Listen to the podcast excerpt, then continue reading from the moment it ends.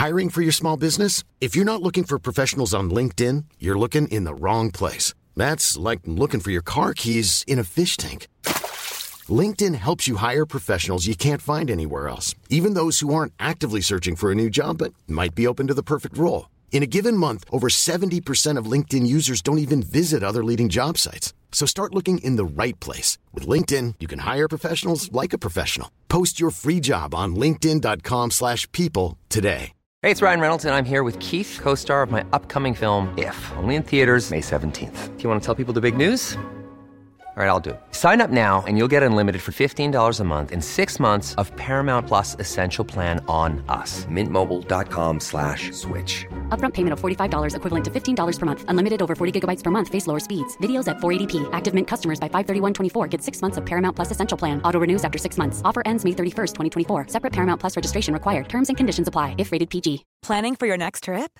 Elevate your travel style with Quince. Quince has all the jet setting essentials you'll want for your next getaway, like European linen, premium luggage options, buttery soft Italian leather bags, and so much more. And is all priced at 50 to 80% less than similar brands. Plus, Quince only works with factories that use safe and ethical manufacturing practices. Pack your bags with high-quality essentials you'll be wearing for vacations to come with Quince. Go to quince.com/pack for free shipping and 365-day returns.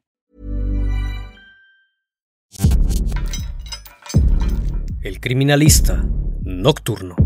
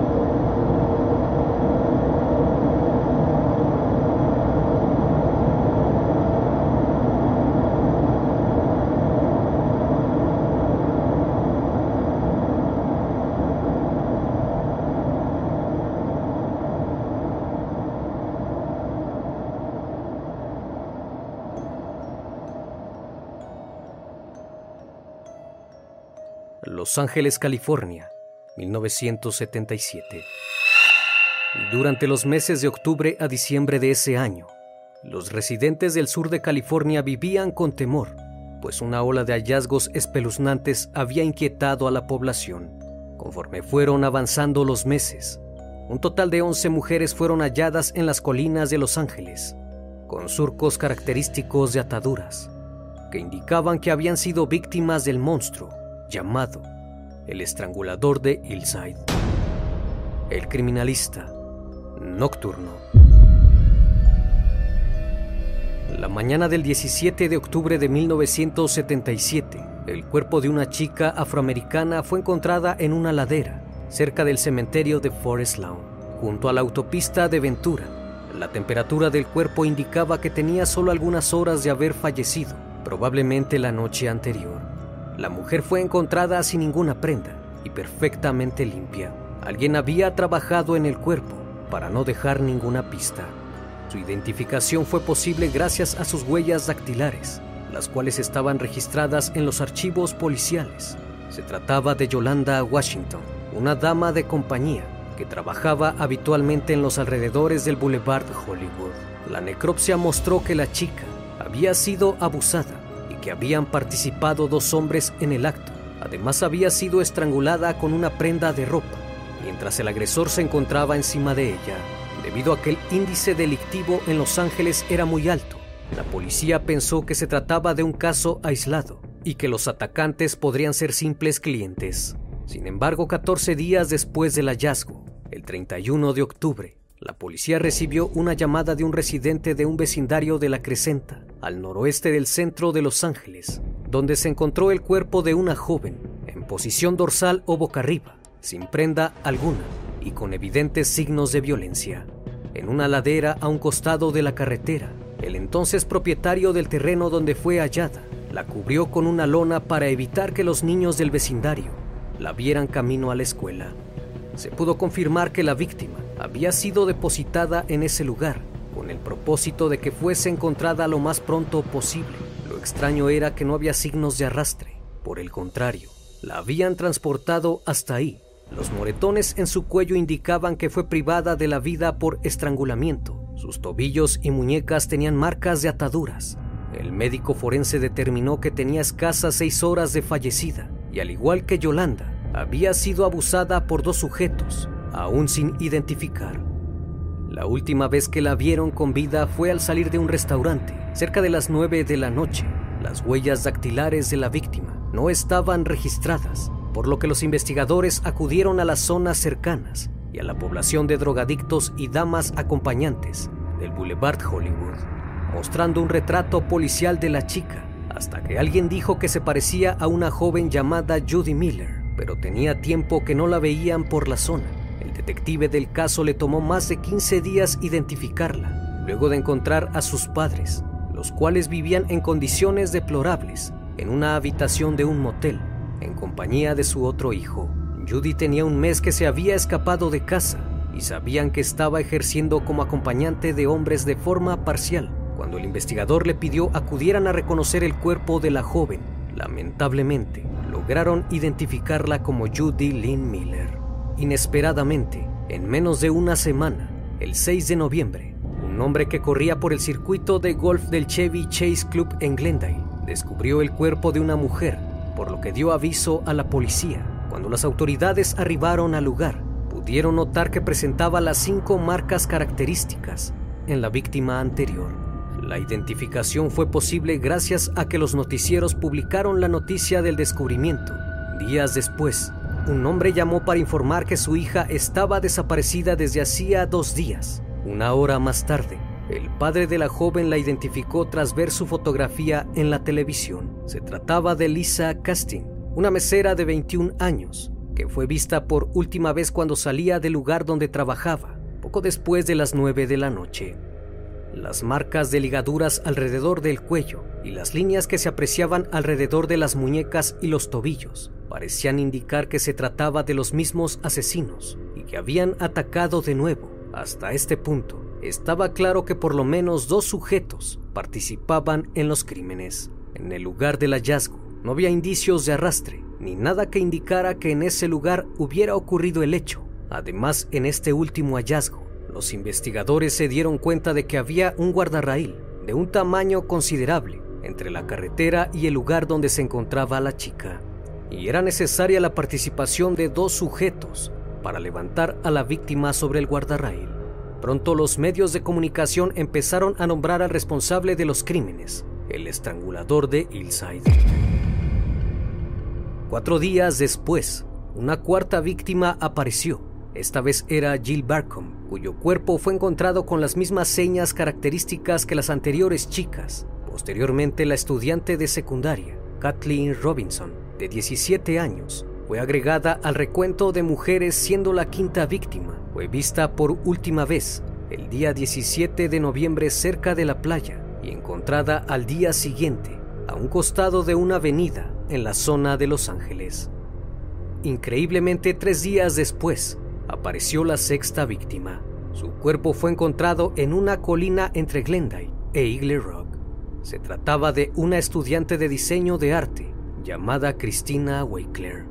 Nuevamente los surcos de las ataduras estaban presentes. Cuando la policía acudió a su apartamento, no pudieron encontrar nada fuera de lo normal.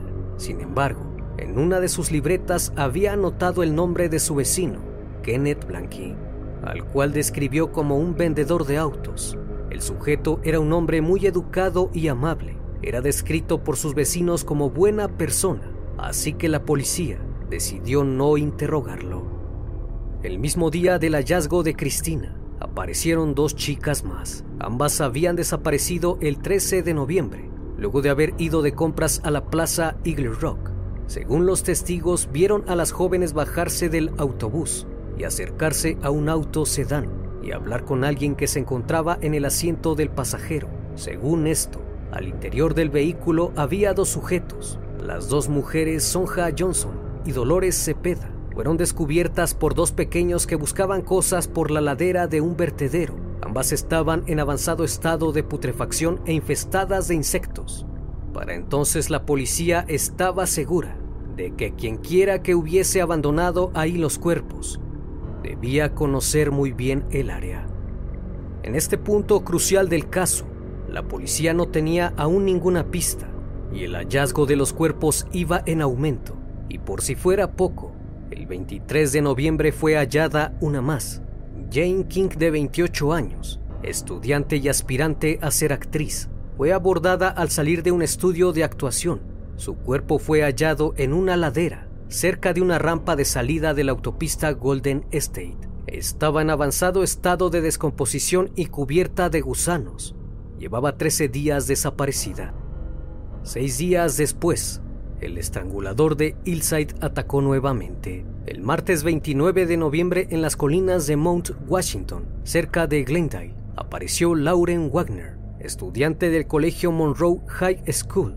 Su cuerpo tenía las cinco marcas de ligaduras en tobillos, muñecas y cuello, pero también tenía quemaduras en las palmas de las manos. Un día anterior sus padres volvieron del trabajo y encontraron el auto de su hija aparcado en la calle de su casa, con la puerta entreabierta. Pensaron en ese momento que quizás había olvidado cerrar la puerta. Las horas pasaron y no regresó, y tuvieron la esperanza de que llegaría a casa antes de la medianoche, pero al despertar no la hallaron. Cuando su padre preguntó a los vecinos, la mujer que vivía en la casa de enfrente dijo que había visto a Lauren llegar a eso de las nueve de la noche observó que un auto se detuvo a un lado de ella y hubo una especie de discusión con los dos hombres que venían al interior del auto. Posterior a eso, Lauren fue forzada a subir al vehículo y se la llevaron.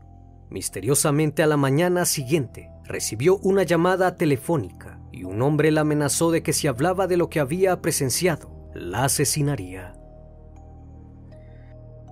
El detective a cargo del caso había confirmado que no se trataba de uno, sino de dos sujetos, que actuaban en conjunto y que estaban ante un caso sumamente inusual para esos años, pues a menudo los asesinos en serie actúan solos, y en esta ocasión dos personas compartían las mismas fantasías perversas. El testimonio de la vecina de Lauren sería de gran utilidad llegando el momento. El 14 de diciembre, la policía encontró la undécima víctima, Kimberly Martin, una chica alta y rubia que trabajaba en una agencia de modelos, aunque en realidad se dedicaba a ejercer como dama de compañía. Fue hallada en una colina deshabitada frente al centro de Los Ángeles. El último cliente de Kimberly le había hecho acudir al apartamento 114 en el 1950 de Tamarin, que resultó ser un apartamento vacío. El asesino había llamado desde un teléfono público en el vestíbulo de la Biblioteca Pública de Hollywood, en Ivar Street, a pesar de que se conoció de dónde procedía la llamada y algunos otros datos al respecto. Ninguna pista llevaba a algún lado. Inexplicablemente los asesinos dejaron de atacar, parecieron dar un respiro y entrar en un periodo de enfriamiento, puesto que nada ocurrió el resto del mes, ni tampoco al mes siguiente. Pensaron que quizás ya los habían detenido, y esa era la razón de que no aparecieran más víctimas. Pero lamentablemente no fue así, ya que el 16 de febrero de 1978, Cindy Lee Husband, de 21 años, fue hallada en un acantilado en la autopista de Angeles Crest, dentro de la cajuela de su auto marca Datsun, color naranja, el cual había sido empujado a una pendiente al lado de la carretera. Presentaba las cinco cicatrices encontradas en los demás crímenes recientes Cindy era una joven dulce y extrovertida que había ganado varios concursos de baile y planeaba dar clases de baile para ganar algo más de dinero. La chica trabajaba por las noches como telefonista en una empresa y era considerada una empleada modelo. Esperaba ganar suficiente dinero para un día poder ir a la universidad. La última vez que fue vista fue en un edificio de su apartamento en la avenida Garfield 800 en Glendale cuando probablemente se dirigía a su trabajo. Esta vez los agentes decidieron ahondar en la vida de la víctima con la esperanza de hallar la pista definitiva que llevara a la captura de los asesinos. Lo más notable fue que Cindy vivía en la misma calle que una de las víctimas anteriores Christina Walker. Ambas no se conocían, pero eso revelaba que él o los asesinos también eran vecinos de Glendale. A pesar de la estrecha colaboración entre departamentos policiales, las pistas no llevaban a ningún lugar concreto. El perfil criminal hablaba de un sujeto divorciado, empleado en trabajos menores, donde duraría poco y que hubiera vivido una infancia caracterizada por vivir en un hogar desintegrado y violento. Pero esa información podría estar en las muchas familias de Los Ángeles y en sí no acortaba la lista de sospechosos. Sin embargo, muchas personas acudían con la policía para informar actividades sospechosas de sus compañeros de trabajo y conocidos, con el fin de dar con él o los atacantes. Fue entonces que surgió nuevamente el nombre de Kenneth Bianchi, ya había sido investigado anteriormente. Según una vecina, este sujeto hablaba constantemente del caso, además de que su mirada era muy extraña cuando veía a las chicas. Así que volvieron a investigarlo y se dieron cuenta que Bianchi había intentado ingresar a la policía de Los Ángeles. Sin embargo, fue rechazado. Lejos de eso, no se encontró algún antecedente criminal, ni nada que pudiera indicar que él era el sujeto que estaban buscando. La policía de Los Ángeles creó una unidad especial llamada Equipo Especial de los Estranguladores de Hillside, integrada por elementos de la Policía Metropolitana, de la Oficina del Sheriff del Condado y de la Policía de Glendale. El equipo especial no solo pretendía localizar las pistas que les llevase hasta los asesinos, sino provocar en la aterrorizada población la sensación de que se estaba haciendo todo lo posible para capturar a los criminales.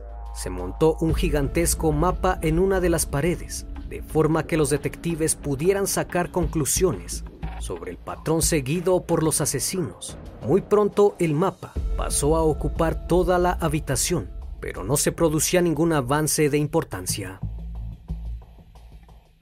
Nuevamente un largo periodo de enfriamiento ocurrió y pasó cerca de un año sin que aparecieran nuevas víctimas.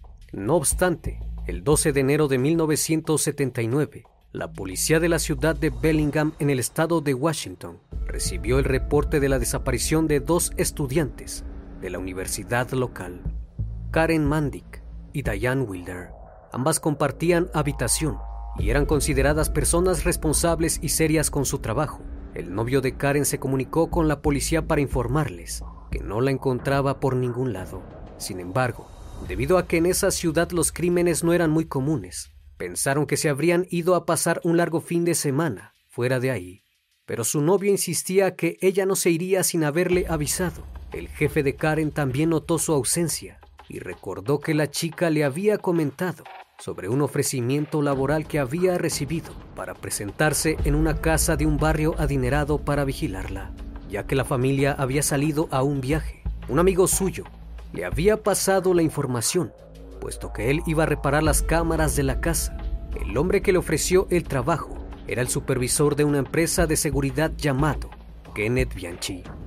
Así que la policía comenzó a investigar, primero con la compañía de seguridad, se confirmaron los datos de Bianchi y la agencia dijo que el hombre era un joven con excelente reputación y un trabajador consciente de sus deberes.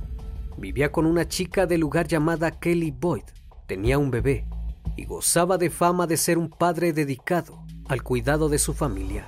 Sin embargo, la noche de la desaparición de las chicas, no había asistido a una reunión de reservistas de la policía cuando los oficiales se enteraron de que no asistió a la reunión, decidieron indagar más.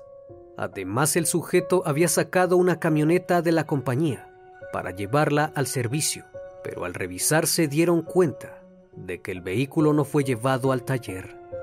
Fue entonces que el jefe de la policía decidió visitar el hogar de las chicas. Para su sorpresa, encontró al gato de la casa hambriento. Aquello era inusual, eliminando la posibilidad de que ambas chicas hubieran tomado unas vacaciones y olvidaran avisar en su trabajo. Tras inspeccionar con detalle el lugar, hallaron anotada la dirección de la casa donde irían de vigilantes, así como los datos del guardia de seguridad que previamente habían visitado. El asunto cada vez era más preocupante. Posterior a eso, se dirigieron al lugar del supuesto empleo para verificar en la casa donde supuestamente las chicas trabajarían como vigilantes. pudo hallarse una huella de sangre muy reciente. La policía platicó con un vecino que les informó que un guardia de seguridad le pedía que echara un vistazo a la casa todos los días, excepto día de la desaparición de las jóvenes, argumentando que se iba a efectuar un mantenimiento al sistema de seguridad. En ese momento los oficiales comprendieron que la vida de ambas mujeres podría estar en peligro. Entonces se instruyó a los patrulleros para que buscaran el vehículo de Karen Mandy e investigaran posibles sitios donde pudieran abandonar algún cuerpo. El jefe de la policía pidió la ayuda de los medios para que publicaran sus fotografías, además de que describieran las características del auto que usaban. La difusión rápidamente dio frutos. Pronto, una mujer informó de un auto abandonado cerca de su domicilio. Cuando la policía arribó al lugar, dentro de la cajuela, hallaron los cuerpos de ambas mujeres, con evidentes signos de estrangulamiento. Aquello no parecía ser obra de algún inexperto, muy por el contrario, el asesino sabía perfectamente cómo hacerlo. Fue entonces que se emitió una orden para detener al oficial de seguridad Kenneth Alessio Bianchi por ser el principal sospechoso del crimen. Sin embargo, Bianchi estaba fuera conduciendo una camioneta blindada, así que su jefe estuvo de acuerdo en tenderle una trampa. Contactó al sujeto por radio y le indicó que se dirigiera a una de las cocheras de la compañía, en la zona sur de la ciudad, para recibir instrucciones. Tiempo después, llegó la policía. Al ser aprendido no ofreció mayor resistencia. Siempre se comportó amable y educado. El joven de aspecto agradable se limitó a mirar a los agentes con sorpresa. Bianchi parecía tan libre de culpa que el mismo inspector que lo arrestó pensó que estaba cometiendo un error. En la comisaría negó conocer a Karen Mandic y dijo que quizás un impostor había utilizado su nombre. En un principio, su novia Kelly Boyd no pudo creer que Kenneth estuviera implicado en la investigación de un crimen, pues para ella era un hombre dulce y atento, además de ser un padre adorable, un individuo incapaz de cometer actos violentos. Tampoco lo podía creer su jefe del empleo, que lo consideraba como un buen elemento. Cuando la policía solicitó su permiso para hacer un registro en su casa, ambos aceptaron sin dudar en ningún momento. En el cateo de la casa, pudieron encontrar escondidos en el sótano diversos objetos que habían sido denunciados como desaparecidos de los sitios en los que Bianchi había trabajado en sus funciones como vigilante de seguridad. Debido a esto, fue acusado de robo y se le trasladó a la cárcel del condado. Posteriormente, las autoridades hicieron un registro de la camioneta blindada que Bianchi utilizó aquel día. En su interior estaban las llaves de la casa donde las chicas acudieron al supuesto empleo Además había una bufanda de mujer que resultó pertenecer a Diane Wilder. Ambas jóvenes habían sido estranguladas con una especie de ligadura utilizada mientras estaban de espaldas. El ángulo indicaba que el asesino se había situado detrás y un poco por encima de la víctima, como si hubiera estado bajando unas escaleras en ese momento. Debido a eso, los peritos acudieron a la casa donde las chicas habían sido citadas y buscaron algún indicio en las escaleras que conducían al sótano. Ahí se logró encontrar un vello púbico de mujer y aparecieron dos más cuando el cuerpo de Diane Wilder fue levantado. En su vestido y zapatos había restos de fibras similares a la de las alfombras de la casa. También se encontraron rastros de ADN en la ropa interior de ambas chicas. En los días posteriores, el laboratorio de criminalística arrojó los resultados de las fibras encontradas en los cuerpos de ambas mujeres. El espectrofotómetro puso de manifiesto que los restos de fibra encontrados en los cuerpos de Karen Mandic y Diane Wilder eran similares a los de la casa donde fueron citadas por el sujeto. Como Bianchi era el único que poseía una llave de la casa, las fibras le relacionaban directamente con las chicas asesinadas y ahora había evidencias en su contra. La reconstrucción de los hechos indicó que Kenneth Bianchi contactó a las chicas ofreciéndoles vigilar la casa por 100 dólares. Karen había conocido a este hombre mientras fue guardia de seguridad en el bloque de apartamentos donde ella vivía. Según los hechos, las chicas fueron vistas llegando a las 7 de la tarde por algunos vecinos del lugar. Karen había aparcado su coche frente a la puerta del edificio. Bianchi le pidió que lo acompañara al interior para encender las luces. Mientras Diane se quedó esperando en el auto. Cuando Kenneth regresó le pidió a la otra chica que pasara. Mientras caminaban por las escaleras que van hacia el sótano, el sujeto la estranguló. Diane no sospechó que su amiga Karen yacía sin vida en el suelo del sótano. Minutos después, cuando se percató que nadie observaba, llevó los dos cuerpos hasta el auto de Karen y lo condujo hasta una calle donde fueron encontradas. Una vez ahí, limpió las huellas dactilares y borró todo indicio para no ser descubierto. Finalmente volvió a la casa para recoger el auto blindado y se marchó. Las pruebas revelaron que ninguna de las dos chicas fue abusada. Entonces, ¿qué fue lo que motivó a Kenneth Bianchi a asesinarlas? Mientras el hombre estaba en prisión, la policía empezó a indagar más en su pasado y entonces surgió algo. La licencia de guardia de seguridad que éste portaba indicaba direcciones anteriores en Los Ángeles. En esos momentos las autoridades de Bellingham recordaron el caso del estrangulador de Hillside y se dieron cuenta que Bianchi había residido en la misma calle de dos de las víctimas. Y no solo eso, sino que también le siguieron el rastro desde que llegó a aquella ciudad de Washington y notaron que desde que se estableció ahí, los asesinatos en California cesaron inexplicablemente, por lo que las pesquisas de los investigadores iban dirigidas a aquel sujeto. Indudablemente, era uno de los estranguladores de Hillside que había causado el terror en el año de 1977 en California. Todo parecía estar más claro y los detectives sabían que tenían una pieza de aquel rompecabezas que muy pronto estaría por encajar. Entonces que un detective llamó al departamento del sheriff del condado de Los Ángeles y habló con el sargento detective encargado del caso y le dijo que tenían a un residente de Glendale llamado Kenneth Bianchi, el cual estaba acusado de un doble asesinato y que tenía la seguridad de que era uno de los hombres que habían estado buscando durante los últimos años. Cuando el sargento Frank Salerno supo que Bianchi había sido arrestado en el estado de Washington, recordó que ya lo habían investigado por ser considerado sospechoso, así que enseguida se trasladó hasta Bellingham y cuando llegó, los investigadores le mostraron las pruebas que tenían en su contra. Ambos estados compartieron la información y cada vez era más evidente que aquel hombre era uno de los asesinos. Cuando el detective de Bellingham le mostró al sargento Frank las cosas encontradas en la casa de Bianchi pudieron reconocer algunas piezas de joyería coincidían con los objetos de que fueron despojadas las víctimas. A pesar de todas las pruebas en su contra, Kenneth se siguió comportando como si fuera un hombre inocente e incluso accedió a someterse a una prueba de hipnosis bajo la supervisión de un experto, ya que un psiquiatra sugirió que con esta prueba el hombre confesaría. El 21 de marzo de 1979, el doctor John G. Watkins, un especialista en temas de múltiple personalidad e hipnosis de la Universidad de Montana, indujo en trance a Bianchi, que comenzó a hablar con una voz grave y extraña y se presentó a sí mismo como Steve. Aquello sacó de contexto a los investigadores, pues aquel hombre parecía que sufría de todos los desórdenes mentales.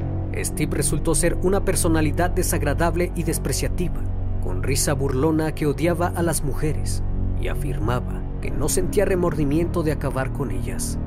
Posteriormente se presentó como Billy, la personalidad más razonable que poseía y de la cual decía que Steve era un mal sujeto y que él era quien había asesinado a las chicas. Steve admitió adoptar la personalidad de Kenneth para así convertirse en asesino. Los cambios de personalidad iban de una a otra Pasaba de ser una persona explosiva y agresiva al hablar a ser una persona educada y tímida. Los detectives por su parte no lo podían creer y estaban convencidos de que Bianchi estaba fingiendo trastornos para poder desviar la atención, pues ahora aquel recurso de la hipnosis les estaba jugando en contra, ya que la investigación estaba en peligro. Si Bianchi conseguía convencer a un juez de que sufría un estado de personalidad múltiple, había la posibilidad de que lo mandaran a un hospital psiquiátrico y quedaría fuera del alcance de la ley. Incluso podría quedar en libertad al ser considerado un enfermo mental que carecía de capacidad para entender sus actos, además de una personalidad separada de su estado de conciencia normal. De pronto el caso dio un rotundo giro que pareció despedazar cualquier evidencia en su contra, debido a que surgieron dudas sobre el estado mental de Bianchi. Gracias a ello, logró convencer a su abogado de que padecía amnesia y le fue asignado un trabajador social, pues se argumentó que Kenneth sufría del síndrome de doble personalidad. Todos quedaron sorprendidos al ver cómo un hombre tan amable y tranquilo pudiera cambiar en cuestión de segundos y convertirse en un asesino. Los psiquiatras y los investigadores trataban de darle una respuesta a su conducta, pues mientras los agentes tenían en claro que estaba fingiendo, para los abogados de su defensa no era así. Por consiguiente, había que indagar quién era este sujeto y cómo se había desarrollado. Kenneth Alessio Bianchi nació el 22 de mayo de 1951 en Rochester, Nueva York. Fue hijo de una dama de compañía adicta al alcohol que lo dio en adopción inmediatamente después de su nacimiento. A los tres meses fue adoptado por Frances Bianchi y su esposo, quien trabajaba como obrero en una fundición. Bianchi parecía ser un chico normal, pero tan pronto comenzó a hablar con su madre, se dio cuenta que el niño era muy mentiroso, pues tenía una tendencia muy marcada a la mitomanía. En la escuela, no era un chico destacable, era un estudiante muy irregular que intentaba hacerse el enfermo tantas veces como fuera posible para evitar ir a la escuela. En ocasiones se quedaba recostado con los ojos en blanco y ante esto, su madre alarmada lo llevaba con el médico, quien luego de revisarlo no encontraba ningún problema. Otra conducta que resaltó en su infancia fue que mojaba la cama constantemente. Por esa razón, la señora Bianchi lo llevaba con especialistas para que tratasen su problema al punto de que se convirtió en una obsesión. Las maestras del colegio lo consideraban un desadaptado, pues le daban ataques temblores y se retorcía por el suelo, pero inexplicablemente los doctores no encontraban el problema. Un psiquiatra le diagnosticó hiperdependencia de su madre adoptiva, pues prácticamente el chico dependía al 100% de su madre, que se dejaba manipular y engañar por Kenneth, quien además de esos problemas físicos, también le gustaba robar. Las pruebas psicológicas determinaron que Kenneth poseía un coeficiente intelectual de 116, arriba del promedio. Tenía habilidades artísticas y verbales. A pesar de ello, sus calificaciones eran sumamente malas. Cuando cumplió 8 años, visitó centros psiquiátricos para profundizar en ese problema que tenía de orinar voluntariamente. A los 13 años, su padre adoptivo falleció por lo que su madre tuvo que trabajar mucho más y hacer grandes sacrificios para poder mantener a flote la familia. A los 15 años, su conducta cambió por completo, pues comenzó a salir con chicas de su edad. Era un sujeto bien parecido y las mujeres querían estar a su lado, pero Kenneth era un chico muy extraño, ya que consideraba que la vestimenta de algunas chicas no era la apropiada. Esto se debió a que desde pequeño fue inculcado en la religión y para él una mujer tenía que ser pura y dedicada en totalidad a su pareja, algo absurdo, pues él solía andar con varias chicas a la vez y era sumamente infiel. El encanto y las buenas maneras de Bianchi lo hicieron muy popular entre las chicas y se casó a los 18 años con Brenda Vick, pero como la joven no cumplía sus altas expectativas, la dejó al poco tiempo de descubrir que antes de casarse, su mujer había dormido con otros hombres. Posteriormente se volvió a casar, aunque el matrimonio solo duró ocho meses, pues de la nada la chica empacó sus cosas y lo dejó. Bianchi tenía un ferviente deseo de convertirse en agente de policía, pero dado a su bajo desempeño fue rechazado. Después logró encontrar empleos de seguridad y como vigilante, trabajos en los que desarrolló la costumbre de hurtar cosas. A los 26 años se cambió de residencia y se fue a vivir a Los Ángeles, junto a su primo Angelo Bono, quien era considerado como el cemental italiano. Una vez que se estableció en California, logró conseguir empleo y consiguió su propio apartamento, así como un viejo Cadillac. Tiempo después conoció a Kelly Boyd, con la que tenía una buena relación. Sin embargo, ella relató que tenía muchos problemas con Kenneth por ser sumamente irresponsable en el trabajo y constantemente se reportaba enfermo para no ir además de que era muy mal administrador del dinero. Posteriormente tuvieron un hijo, y Kelly pensó que al fin su pareja sería más responsable, pero no fue así. Cuando éste le propuso matrimonio, ella se negó a aceptar, debido a su falta de madurez y su falta de compromiso. Llegó al punto de que Bianchi pensó en poner un consultorio y hacerse pasar por psicólogo, con los conocimientos que había adquirido en el curso de ciencias policiales, del cual fue rechazado. Por suerte no resultó como esperaba y no logró estafar a las personas. En los años en que las chicas comenzaron a aparecer en Los Ángeles, Kenneth le había informado a su novia que padecía cáncer de pulmón y debido a la quimioterapia y la radiación se sentía mal y no podía ir a trabajar. Cuando se quedó sin dinero, a Kenneth y a su primo se les ocurrió la idea de explotar mujeres y poner su propio negocio de damas de compañía, aprovechando la buena suerte que Bianchi tenía con las chicas. Intentaron un par de veces, pero no salió como lo tenían planeado, pues las primeras dos mujeres que trabajaron con ellos escaparon. Casualmente, esto ocurrió a principios de octubre de 1977. Al saber la historia de este sujeto, los investigadores no dudaron que efectivamente tenían al hombre correcto y ahora sabían que era un mentiroso patológico que había manipulado y engañado a todas las personas a su alrededor, fingiendo ser una persona amable y respetable, pero que muy en el fondo tenía deseos de asesinar. Kenneth Bianchi no quería cooperar con la policía, ni tampoco había dicho si tenía algún cómplice, aunque dadas las pesquisas, los investigadores sabían que por lo menos dos sujetos estaban detrás de los crímenes. Prácticamente pensó que saldría nuevamente de esta gracias a sus mentiras. Luego el engaño de Bianchi, con sus múltiples personalidades, fue echado abajo cuando se consultó a un experto en hipnosis, el cual pudo descubrir las fallas en la excelente actuación del acusado. Los detectives descubrieron que la personalidad de Steve era el nombre de un antiguo compañero de estudios de Kenneth mismo, que había usado para falsificar documentos académicos. Cuando Bianchi se enteró de que la policía tenía muchas pruebas y evidencias en su contra, y que además habían descubierto que mentía con lo de sus múltiples personalidades, a cambio de evitar la pena de muerte, ofreció contar todos los detalles y declarar en contra de su cómplice, el cual resultó ser el primo de Bianchi, Angelo Bono. Angelo Bono nació en Rochester, Nueva York, Estados Unidos, el 5 de octubre de 1934. Era nieto de inmigrantes italianos. Su madre Jenny se divorció de Angelo padre cuando el chico apenas tenía 5 años. Su madre se mudó con Angelo y su hermana Cecilia a Los Ángeles y se establecieron en Highland Park, en la zona sur de Glendale. Al igual que Bianchi, su desempeño académico era muy deficiente y a menudo estaba envuelto en riñas. Su vida se distinguía por misoginia, falta de ética y escasa educación. A los 14 años comenzó su profílica carrera delictiva, robando cosas pequeñas, pero posteriormente se aburrió de ello y se dedicó al robo de coches, siendo detenido en una ocasión acusado de robo de automóviles.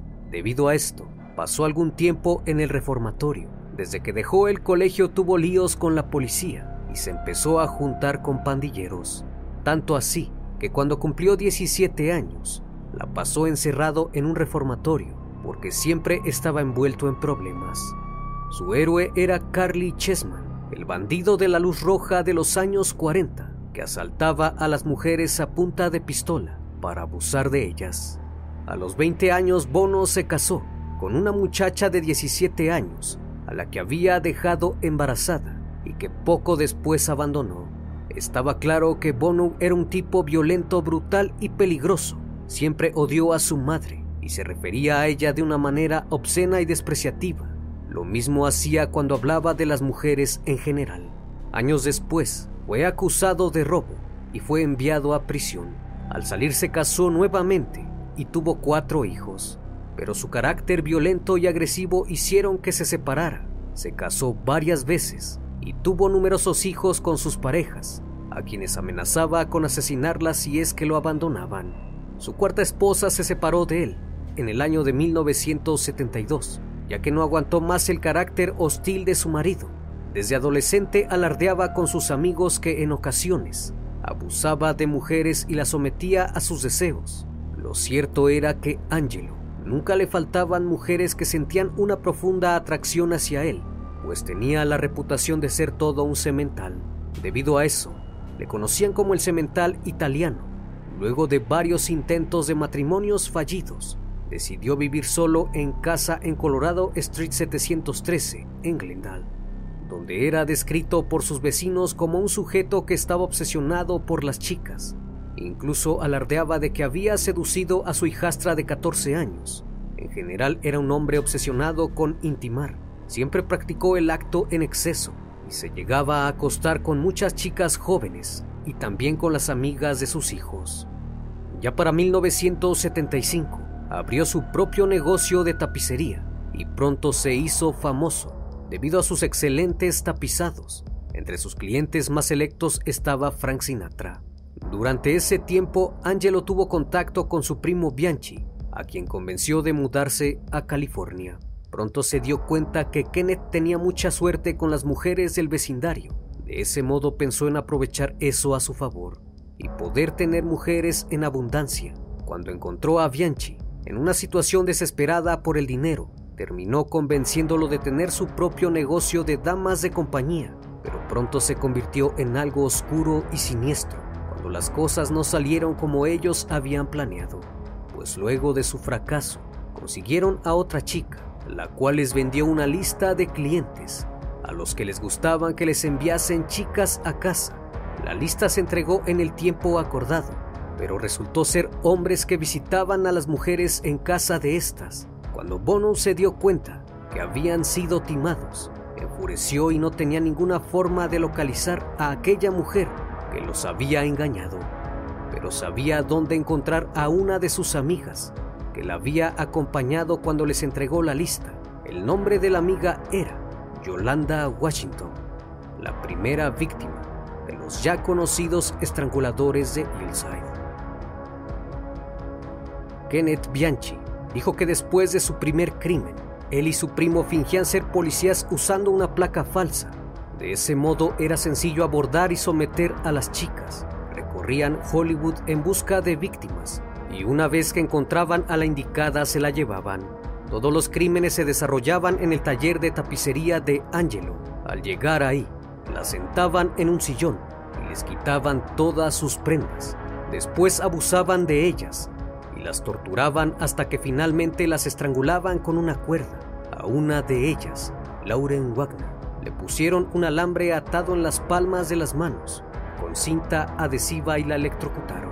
Por esa razón la policía encontró quemaduras en sus manos.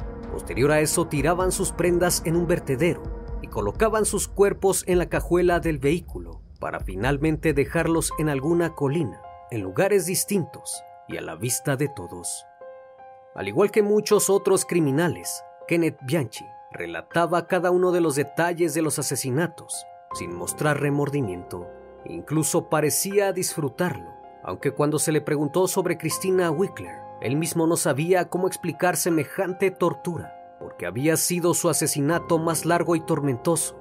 La habían asfixiado con una bolsa de plástico, a la cual le inyectaron gas de la cocina, y tomó más de una hora de tremendo sufrimiento antes de que la chica falleciera. En esas entrevistas, el detective Salerno recordó que en uno de los cuerpos había encontrado una pelusa desconocida, así que le preguntó a Bianchi con qué habían envuelto el cuerpo de Judy Miller, a lo que éste contestó que había sido con algún tapete del negocio de la tapicería de Angelo Bono. Aquella evidencia podría ser crucial para acusar a Bono de ser cómplice de los asesinatos, así que de inmediato pensó en obtener dicha prueba. Después de emitir su confesión, Kenneth entendió que estaba en un callejón sin salida y no podía hacer nada para remediarlo. Lo único que podía hacer en esos momentos era culpar a su primo Angelo Bono de ser el autor intelectual de los crímenes. Bajo las leyes del estado de Washington, el juez le condenó a cadena perpetua, sin requerirse la formalidad de un juicio completo, pero quedaban otros cinco cargos por asesinato en Los Ángeles, que seguían sin tener un culpable responsable fue entonces que Bianchi accedió a seguir cooperando con la policía para esclarecer todos los casos y así culpar a su primo de todos los cargos. Finalmente, Kenneth Bianchi fue condenado a dos cadenas perpetuas. Al recibir el veredicto, lloró desconsoladamente y expresó su sentir diciendo, no encuentro palabras para expresar el pesar por lo que he hecho. Nunca podré remediar el daño que he causado. Para mí, no habrá perdón. El 22 de octubre de 1979, el detective Salerno detuvo a Angelo Bono, acusado de los estrangulamientos de Hillside. Se le internó en la prisión del condado. Sin embargo, su proceso enfrentó numerosas dificultades legales, a pesar de la evidencia presentada y de la confesión de Kenneth Bianchi, aparte de la rápida identificación por fotografías, así como las joyas encontradas en casa de Bianchi las cuales lo relacionaban con algunas víctimas, mientras que un fragmento de pelusa encontrado en el párpado de Judy Miller era del mismo material esponja de poliéster, localizado en la casa de Bono. Aunque para su abogado todas estas pruebas carecían de fundamentos y tenía la plena seguridad de que Bono saldría en libertad, el juicio comenzó el 16 de noviembre de 1981 y contó con la declaración de 251 testigos, y más de mil pruebas ante el tribunal. Fue el juicio por asesinato más largo de la historia de los Estados Unidos en ese momento. Finalmente, el 31 de octubre de 1983, después de muchas dificultades y retrasos, fue declarado culpable del asesinato de nueve mujeres y fue sentenciado a cadena perpetua. El 4 de enero de 1984, el juez ordenó que Bianchi volviese a Washington para cumplir su sentencia en Walla Walla. Su fascinación por las personalidades alternas siguió manifestándose y se cambió legalmente el nombre a Anthony D'Amato y posteriormente a Nicolás Fontana. No obstante, estos cambios no evitaron que el resto de los reclusos supiese que él era uno de los estranguladores de Hillside. Por su parte, Angelo Bono fue recluido a cumplir su sentencia en la prisión de California. Sin embargo, murió a los 67 años durante el año 2002 en la prisión estatal de Calipatria debido a que sufrió un infarto al estar solo en su celda. Angelo Bono y Kenneth Bianchi cerraron un pacto mortal. Uno dominaba la relación el otro aceptaba el sometimiento. Uno deseaba el poder al ser un psicópata pervertido el otro añoraba ser amado, pero también deseaba asesinar. Los elementos que los unieron les valieron un archivo criminal para la historia, al ser nombrados los estranguladores de Hillside. Gracias por acompañarme esta noche en una nueva transmisión. Gracias a aquellos que cada martes y sábado han dedicado un espacio de su tiempo para poder escuchar casos sorprendentes e inimaginables que van marcando la historia. Espero que en estos dos años de recorrido hayan aprendido junto conmigo y les haya hecho sus noches más amenas. Gracias por permitirme entrar en sus hogares y gracias por ser parte del proceso de este canal. A todos ustedes, muchas gracias.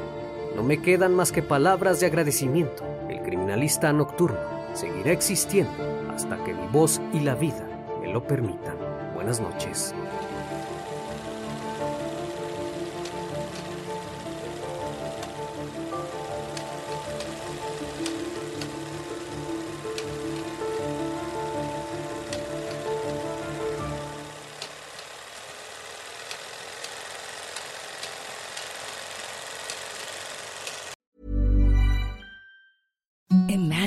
Softest sheets you've ever felt. Now imagine them getting even softer over time. That's what you'll feel with Bowl and Branch's organic cotton sheets. In a recent customer survey, 96% replied that Bowl and Branch sheets get softer with every wash. Start getting your best night's sleep in these sheets that get softer and softer for years to come. Try their sheets with a 30-night guarantee. Plus, get 15% off your first order at bowlandbranch.com. Code BUTTERY. Exclusions apply. See site for details.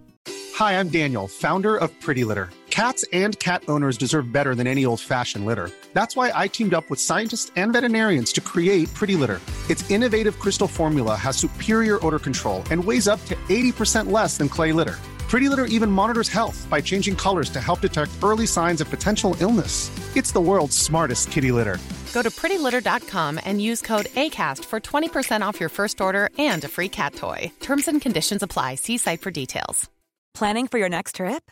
Elevate your travel style with Quince. Quince has all the jet setting essentials you'll want for your next getaway, like European linen premium luggage options, buttery soft Italian leather bags, and so much more. And is all priced at 50 to 80% less than similar brands. Plus, Quince only works with factories that use safe and ethical manufacturing practices. Pack your bags with high-quality essentials you'll be wearing for vacations to come with Quince. Go to quince.com/pack for free shipping and 365-day returns.